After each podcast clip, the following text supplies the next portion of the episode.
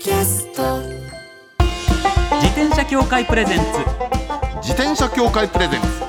ミラクルサイクルライフ。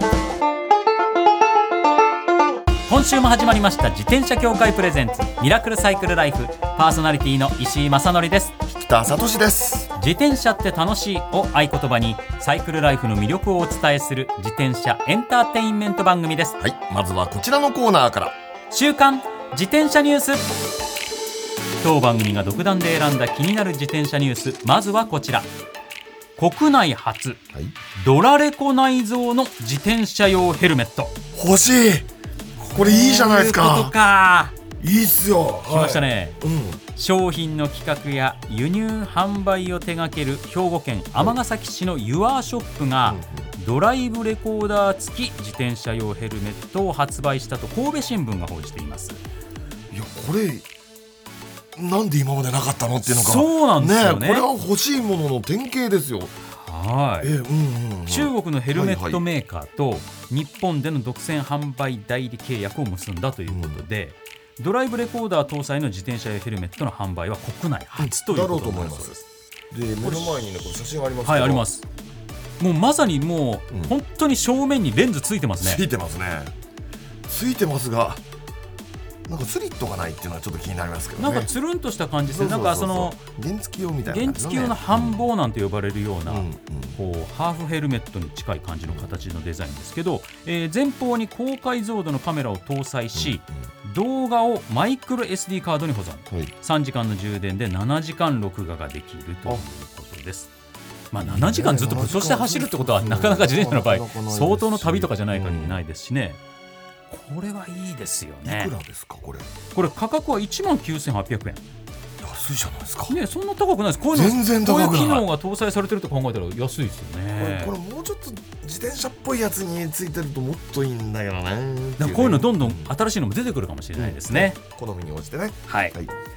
続いてはこちらのニュースです。福島県自転車による地域活性化の機運がますます高まる。はい先週から3回にわたってこの時間はサイクルスポーツを通じた福島の交流人口の拡大と振興を目的とした動きについてお伝えしています。いろいろな自治体が地域の活性に自転車を活用しています。福島県はどんな取り組みをしているのでしょうか。今回も直接お話をお聞きします。今回は福島県観光交流局観光交流課主事雪野美希さんです。よろしくお願いいたします。はい、えー、福島県観光交流局観光交流課のゆきのと申します。本日はよろしくお願いいたします。しお願いします先週は9月9日と10日に開催のツール・ド・福島を取り上げました福島の良さをアピールする絶好の機会ですよねそうですね。ツールド福島で走行する福島の浜通り地域は、東日本大震災及び原子力災害で大きな被害を受けた場所ではありますが、相馬の間を代表する歴史や自然豊かな山間部、広大な太平洋を眺めることができる沿岸部、そして震災を学ぶ震災関連施設を有しています。イベントを通してたくさんの方に魅力を感じてもらい、イベント終了後もまた来たいと思ってもらえると嬉しいです。僕も引田さんも福島を自転車で走ったことがあるんですよ。いいとこですよね本当に。はい。うん。一人でも多くのサイクリストに福島を体験してほしいんですけれどもそのためにどのような取り組みをされていますか？はい。福島県では東日本大震災によって世界で唯一地震、津波うん、原子力災害、そして風評被害を経験した福島県だからこそできる新しい学びの旅であるホープツーリズムを推進しています。個人向け誘客の柱の一つとしてサイクル事業を取り組んでおり、サイクリスト受け入れ環境の整備や情報発信にも力を入れています。また、大学自転車部の合宿誘致にも力を入れています。はい特にいわき市はうん首都圏からも近く、良好な走行環境で練習が行えるとの評価をいただいており、うんうん日本大学、日本体育大学、明治大学などの強豪大学自転車部の合宿誘致に成功しているところです。そして福島県は東北初ナショナルサイクルルートの指定に向けて協議会を設立するそうですねはい。福島県の浜通りを自転車で周遊することができるナショナルサイクルルートの指定に向け、7月下旬に官民一体となった推進協議会を設立しました今後はサイクルツーリズムを推進するための魅力的で安全なルート設定と快適に走行できる環境整備に向けた具体的な検討を進めていきます。なるほど。行きたいっすよね。ナショナルサイクルルートっていうのはねやっぱりね、あのしまなみ海道とか琵琶市とかと並んで、うん。で次が確かね7番目の指定になるんですよ。ぜひ目指していただきたい。いやですほんとね。夜の森の桜ね僕去年見に行ったらねギリギリ間に合わなかったんですよ。なので絶対自転車で行きたいと思っております。いやーたくさんのサイクリストに福島の魅力本当伝わるといいですよね。ゆきのさんありがとうございました。はいぜひたくさんのサイクリストの方に福島に来ていただき復興の現状と魅力を感じていただきたいです。本日はありがとうございました。ありがとうございました。ありがとうございました。以上週刊自転車ニュースでした。この後はゲストコーナー先週に引き続き自転車が大好きなピンの芸人さんピストジャムさんをお迎えします。自転車協会プレゼンツミラクルサイクルライフ。この番組は自転車協会の提供でお送りします自転車協会からのお知らせです。スポーツ用自転車の場合きめ細かいメンテナンスも必要ですね。だからしっかりとした技量や知識を持ったスタッフのいるお店でお買い求めいただくことがとても大切なんです。そこで誕生したのが SBAA プラスです。この SBAA プラスとは一定の実務経験と十分な技量を持ち自転車協会主催の試験に合格した販売者の方にだけ認定されます。今回制度が一部改正になり認定者にスポーツ用自転車安全整備基準に基づいた整備を受けてもらうと SBAA プラスマークを貼ってもらうことができます。だから SBAA プラスマークはしっかりとしたメンテナンスを行った安全安心の証と言えます。SBAA プラス認定者のいるお店でメンテナンスを受けて快適なサイクルライフをお楽しみください。SBAA プラスについての詳しい情報は自転車協会 SBAA ホームページ SBAA-bicycle.com まで。さあゲストコーナーです先週に引き続き自転車が大好きなピンの芸人さんピストジャムさんですよろしくお願いいたしおます願いします。吉本興業のピン芸人、芸歴22年目です。ピストジャムよろしくお願いします。よろしくお願いいたします。実はピストジャムさん、はいはい去年新潮社からエッセイ、はいこんなにバイトして芸人続けなあかんかを出版されていそうます。なんです。はい。これ目の前にありますけど面白そうですいねこれやーありがはとうございます。あのー今まで僕あの50種類以上のアルバイトを経験してきまして、はい。その中であの面白かった体験談をあのーもうたくさん綴ったという形になってます。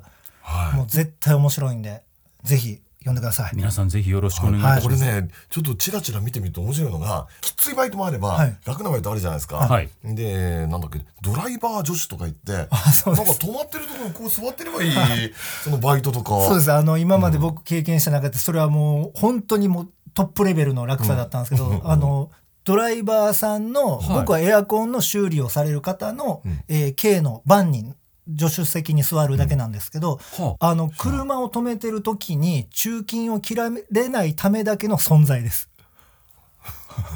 そういうアルバイトがあったんですか？はいもうだから一日助手席に座ってるだけっていう。はい。だから毎回あの、お疲れって言って言われるんですけど、何にも疲れてなかったです。あのはいずっと座ってるだけなんで、大丈夫でしたって言って。はい。でもその一歩きついのもあるじゃないですかまあそうですね。ちょっと本当に放送では話せないぐらいの結構ハードなのもあったりとかそのもあります。よねきっと。はい。ちょっとそれもちょっと本読んでいただけたら全部書いてますんで。はい、はい。ぜひぜひこちらこんなにバイトして芸人続けなあかんか、はチェックしていただければと思います。はい。ねもうお名前の通りピストバイクが大好きということなんですけれども、い、きなりピストバイクにたどり着いたというわけではさすがにないんですそうですね。あの、もう、ママチャリからスタートして、クロスバイクに乗ったり、ロードバイクに乗ったり、マウンテンバイクに乗ったり、いろいろ経た中で、あの、シングルスピードの自転車が結構やっぱりいいかなっていう気持ちになった時に、ピストバイクを乗ってる仲間の人たちとか、メッセンジャーの方と知り合うタイミングがあって、で、それで乗ってみようかなと思ったのがきっかけですね。なるほど。ロードバイクまではなんか抵抗進化な感じあるじゃないですか、はい。誰もがねママチャリからスタートしてクロスバイク経由でロードバイク、はい。でもそこからピスト行っちゃったんですね。そうですね、あのロードバイク自体がちょっと僕の中ではその街の中で乗るっていうことに関して言うと、やっぱりピストバイクの方が、まあ、ストレスがちょっと少ないなって自分が感じたのがありまして。そのギアを、まあ、変えていく楽しさとかスピード乗っていく楽しさってあると思うんですけど街中っていう、まあ、半径10キロから15キロの間隔で言うと、そこまで自分はスピードを求めなくてもいいかなっていう気持ちになったんで。あのまあ、車も持ってないので、あのもしねヒルクライムとかできるようなあの環境が自分の中で整ってたらロードバイクにはまっていくっていうのもあったのかもしれないですけど街の中で乗っていく中ではちょっとピストバイクが自分の乗り方に合ってるなと思ったんで、なるほどね、そうかでも確かに東京の街だとロードバイクで東京だけで走ってたらそんなにスピード出せないですしね、すぐ信号で止まることになっちゃうしっていう,、そうですねだからはいロード趣味の人は大体やっぱり週末どこかに持って行って、その行った先で走るって趣味の方の方が確かに多いですもんね。そねはい。そっか。だから本当に日常の足に使ってるって感じですか？もう本当にもうなかったら生活できないなっていう感じですね、もう今となっては。ピストの場合って荷物はどこに乗っけてます？僕はですね、あのもう本当におっしゃる通りでその問題が出てくるんですけども、僕はあのフロントの前の部分に、あのキャリアをつけてまして、え要するにカゴ？えー、とカゴではなしに荷物いわゆる台ですね。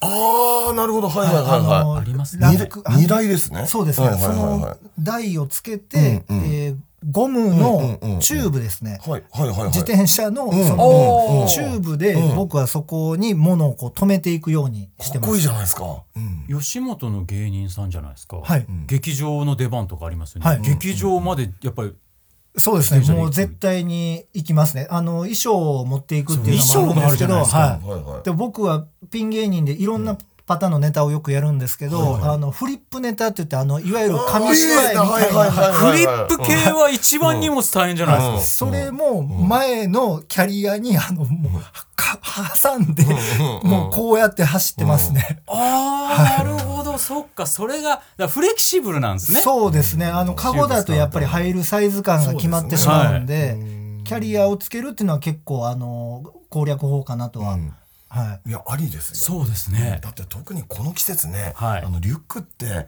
もう汗かいてそうですね。絡むんでしょ、はい。背中は特にそうだよはね。い。くらこうねなんか自転車用に通気性がねそうそうそう。背中ちょっと開いてる通気性がいいやつがありますけどはい。でもやっぱ限界ありますもんね。そうですね。でしかもほらピストって前かがみになるから、はい。背中にねあの重量がそのまま来ちゃってそうですね。なんかね疲れちゃうんですよね、はいあれ。確かにそうですね。で僕その今あのフリーギアに変えたタイミングで、うんうん。ハンドル自体もあの結構ライザーバーのタイプにしましておや。ああ少しはアップフロントではい、プロムナードというか、はい昔のちょっと、はい。あのクラシカルな感じのハンドルに変えたんで、あの 見た目はちょっとすごく、あの不思議なバイクになってますね。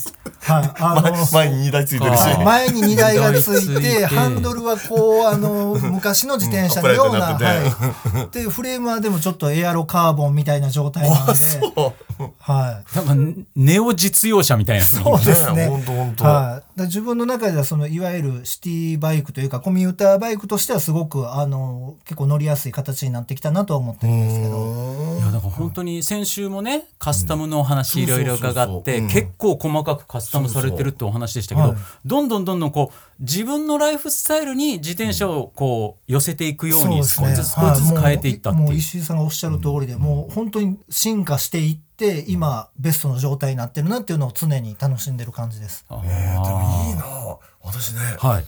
今日初めてピストが欲しくなった。ああ、そうか。あでも北さんからピストの話聞いたことなかったですそうもんね。そうそうだってあんまり住む世界が違うよみたいな感じでね。あんまり付き合いがなかったんだけど、いや今ピストジャムさんの話を聞いて、あそのカスタマイズ楽しそう。いやあの俺本当も楽しいです。ね、は初めて思った。ああ、い買おうかな。や、いや、ピストいいでいすぜひよね。ぜひ。あのシンプルなかっこよさってのは何なんですかね？美しいなと僕は本当思いますね。やっぱ、僕も最近思ったんですけど、見た目って大事ですよね、改めて。そうですよね。自転車って。そうです。ね。はい。自転車ね。で一概にこのね例えば細いフレームがいいとか太いフレームがいいって言えないところもまたミソかなと思うんですけど、うん。い。ろんな形があって、なんかそれぞれグッとくる好みが多分皆さんあると思うんで、あるんですよね。はだから僕結局、うんロードバイクとかに行かなかったのって多分ミニベロのルックスが好きなんだ可愛い。形が好きだからなんだろうなっていう。はうんかもしれない、ね。だから多分ピストジャムさんピストのスタイルって形が好きだったんですよね。そうです、うん。は僕もそのピストも乗った時期あるし、そのロードバイクもちょっと乗ったことありますけど、なんとなく乗らなくなっちゃったのは、やっぱり結局いや良かったんだけどかっこいいと思うし、でもやっぱ見た目が俺やっぱ一番好きだったんだろうなって手元に残しておきたくなったのがミニベロだったっていうシンプルな理由い、いやなのかもうなっていう。本当もう僕はそ僕はそうです、はい。や美しいって思うんだけど、ん。好みではないとかってありますよね。これ何なんですかね。い、もうそうなんですよ。僕もうこの例えはちょっと変だって言われるんですけど、もう街で例えば女性が歩いてたらこうチラチラ見てしまうみたいなよく男性は言うじゃないですか。僕も自転車がそれで。街を歩いてたらもう女の人には全然見向きあんましないんですけど自転車にすごい反応して もうしますね。はい、あ、あ、あと、うん、とか、うんあんま、あこれはあんまタイプじゃないな、とか、あ、これは好きだとか。そうやっぱ見た目って大事なんだだからこれからリスナーの方でもこの番組聞いてくださってて自転車買いたいと思いつつなかなかまだ踏み出せてないって人もいっぱいいらっしゃると思うんですけどやっぱ見た目大事にしてください。なんか変にスペックとかにとらわれすぎて頭でっかちになりすぎるとなんか見た目的にはあんま好みじゃないけどスペックがいいからって言って買っちゃったら結局ね乗らなくなりますよね。わかります。そうですね。うんは見た目大切にしてもらいたい。形と色。はい。大事ですよ。い。いや、本当でもおっしゃる通りだと思う。そうですよカラーリングの性能ですよ。はい。石井さんが言わはったみたいに、もうちょっと気になるところがあれば、そのね、自転車屋さんとかでカスタムしええて調節もできますし。そうですよはね、い、ろいろできるわけですからそんなピストジャムさんが自転車でいつかやってみたいことがあるという、はい、あのー僕はあの夢が2つあったん、あるんですけども、はいはいはい。1個が、あのー去年実現しまして僕しまなみ海道に一度行ってみたかったんですね。で去年あの、走ることができて、うんでもう一つ叶えたい夢がありましてそれはオランダがやっぱ自転車大国って言われてるんでそこに一度行ってみたいなっていう気持ちがあります。なるほはオランダは僕も行かせていただいたことあるんですよ、あそうお仕なんですか。事で行かせていただいて、はい。で自転車の番組だったんで、はい。まさに自転車自分の自転車持ってってい、うわーいい走らせですね。ていただいたんですけど、はい。めちゃくちゃ良かったです、ど。いいですよね。はい、向こうはうん。基本的に自転車、めちゃくちゃ大切にするんですよ皆さん。だから長く乗ってるんですよ皆さん、はいはいはだから意外に古めかしい自転車多いんですよ。多いですね。それがまたいいんですよ。いいですよね。最新のかっこいいのをやたら乗り換えるじゃなくて、なんかね、僕だからすごかったのが、本当にあの向こうの人って身平均身長めっちゃ高いんですよ。はいはいはい。で、僕からしてもう見上げるようはな美しい女性の方にインタビューしたんですよ。はい。で、もうね、ほんと木村カエラさんみたいな、はい超美人みたいな感じの人が、可愛い自転車乗ってるんですけど、明らかに古くて、はいペンキで自分で塗ったような色なんですよ。これ。どう感じよくあります。うんはいで自分で塗ったんですって言うんですよ。でこれはじゃあ誰のっつったらお父お父さんのお下がりだと。1970年代の自転車を自分でピンク色に塗って、パニアバッグなんか花柄のパニアバッグつけて乗ってるんですよ。かっこいい。かっこよってなって。むちゃくちゃかっこいいっすね。そうだから多分そのピストバイク愛してらっしゃるピストジャムさん、今回2週にわたって聞いてる話聞くと、オランダすごい合うと思います。いや僕、本当は憧れがすごく強くて、もうそれこそネットだったりあのテレビであのいろいろ番組でやったりとかしてるのを見るとやっぱうわなんかこう歴史も感じるし、その自転車の専用レーンがしっかり準備されてたりとか。そうなんです。なんか最近見たのだったらそのもう路面に蓄光素材を埋め込んで、はいはいはいもう夜になるとはい。そこがあの発光するようなサイクリングロードがあったりとか。ぼーっとね、あの光ってるんですよ。すごいですうんすごいねで。すよ、本当に。ちちなみになんですけど、ってことは、しまなみ海道もピストで行ったってことですか？あ、いやそれがですね、うんうんちょっとあの運ぶことができなかったので、はい。あのいわゆるレンタルサイクルでクロスバイクを借りてその今治を目指して、うんうんうんあの尾道からこう渡っていったんですけど。ピストだとなかなか大変そうだなと思って、しまなみ大変。まあ、アップダウンもありますしね。でも、いつかはちょっと自分のやつを運んでいきたいなという気持ちはああ、でもありますね。そのピストでうんピストジャムさんがしまなみ海道走る姿って見たいっすね。いいと思いますよ。それ動画に撮ってアップしてほしいですね。いや本当本当本当。はい。いや、そうですね。自分の自転車で走りたいのはやっぱりありますね。いや、ぜひぜひその夢を叶えていただいて、はいまたこの番組に遊びに来ていただければ、ぜひお願いします。ありがとうございます。そろそろお時間ということで最後にう。ん。普段安全に自転車に乗るために心がけていることを教えてください。はい、もう、まあ、今もうヘルメット当たり前ですけども、自転車の保険に入るのももう当然のことだという上で、はい。もう僕が一番心がけてるのは、うん。えーできるだけ、えー焦って自転車を漕ぐ必要がないように早く家を出るです。なるほど。はい。これ一番はい重要。結局そこなんですもうよね。10分早く出るだけでだいぶ余裕持って運転できるんで、そうですよね。ねと僕はあの、長年乗ってきてちょっとそれは感じてます。それ皆さんおっしゃると。本当にサイクリストの皆さんお気をつけいただければと思います。はい今週先週ははい。学ぶところ多かったな。いやとんでもないです私やめてくださいそうですね。ピスト欲しくなっちゃったし。ぜひあの楽しい乗り物なので、ははいい。ぜひぜひまた遊びに来てください。ぜひお願いします。ありがとうございおます。願いいたします。2週にわたってありがとうございました。ゲストはピストジャムさんでした。ありがとうございましありがとうございました。自転車協会プレゼンツミラクルサイクルライフ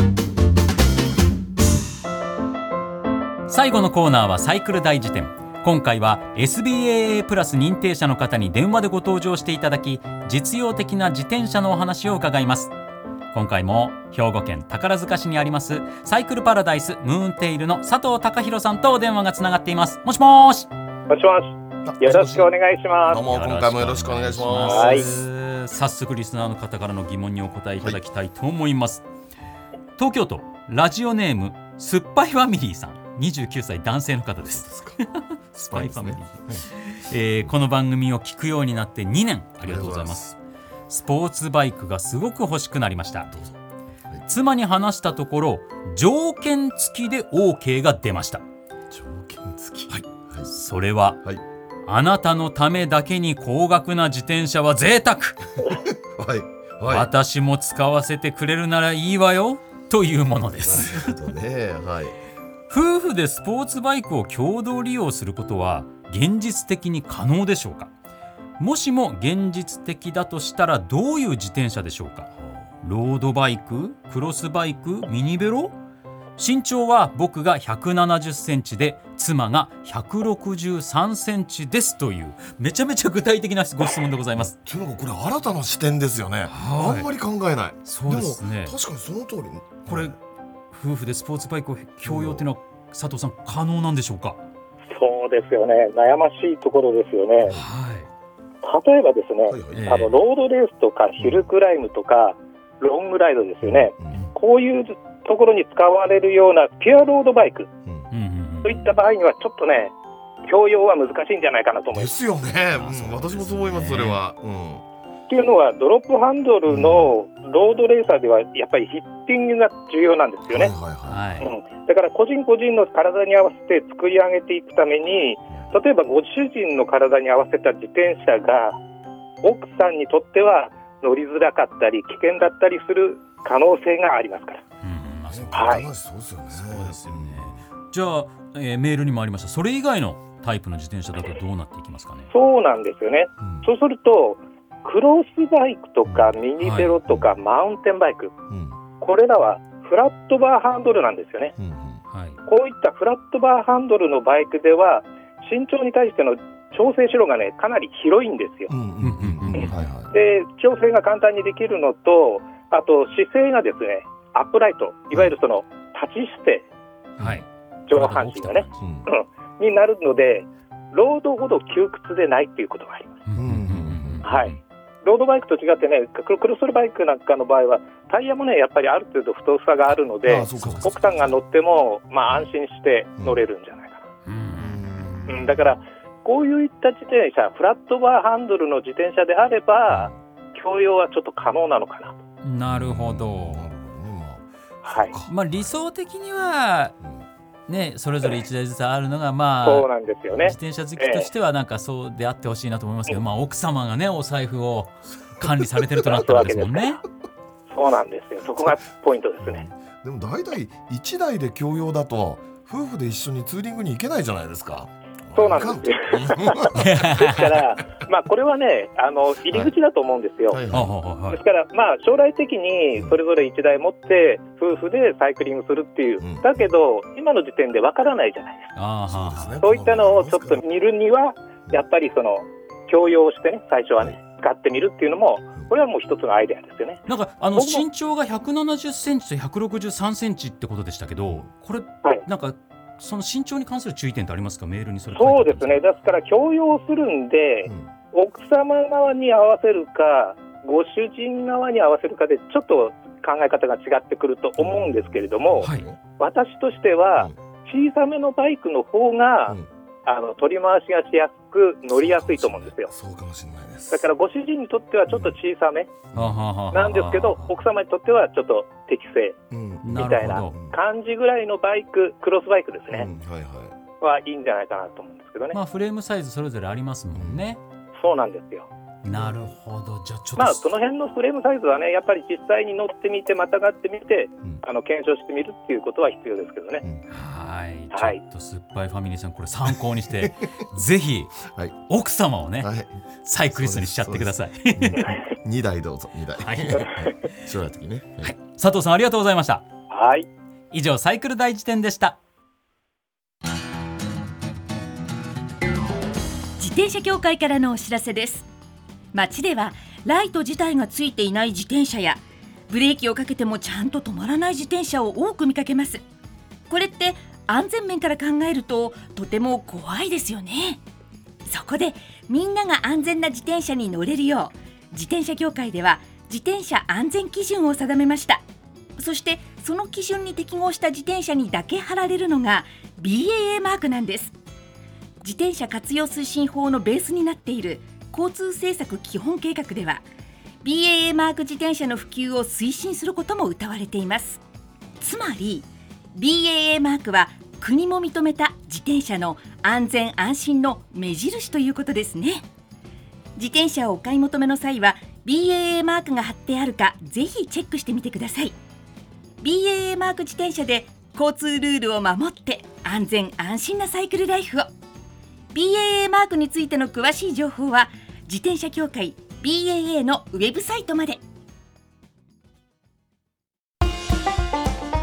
ミラクルサイクルライフそろそろお別れのお時間です。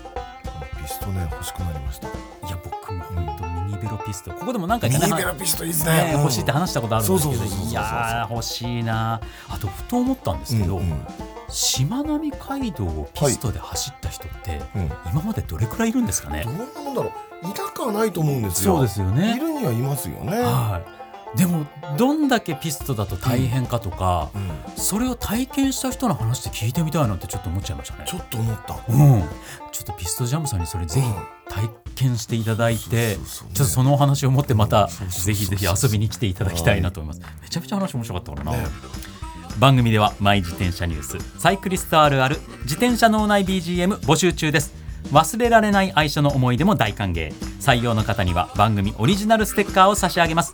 メールアドレスはすべて小文字でサイクル -r-tbs.co.jp cycle-r-tbs.co.jp までお待ちしております。お待ちしてます。それではまた来週お会いしましょう。お相手は石井正則と北里志でした。自転車協会プレゼンツミラクルサイクルライフ。この番組は自転車協会の提供でお送りしました。